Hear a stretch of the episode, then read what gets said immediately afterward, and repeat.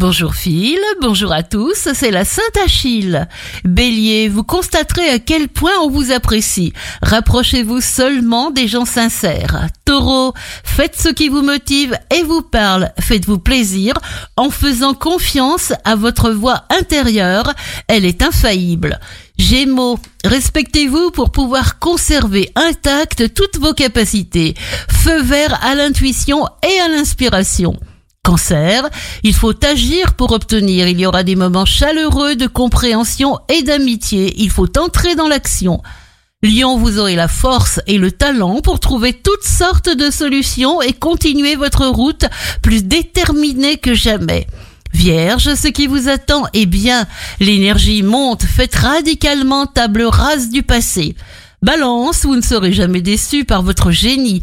Émettez vos meilleures énergies grâce à votre pensée pour chasser les mauvais décrets.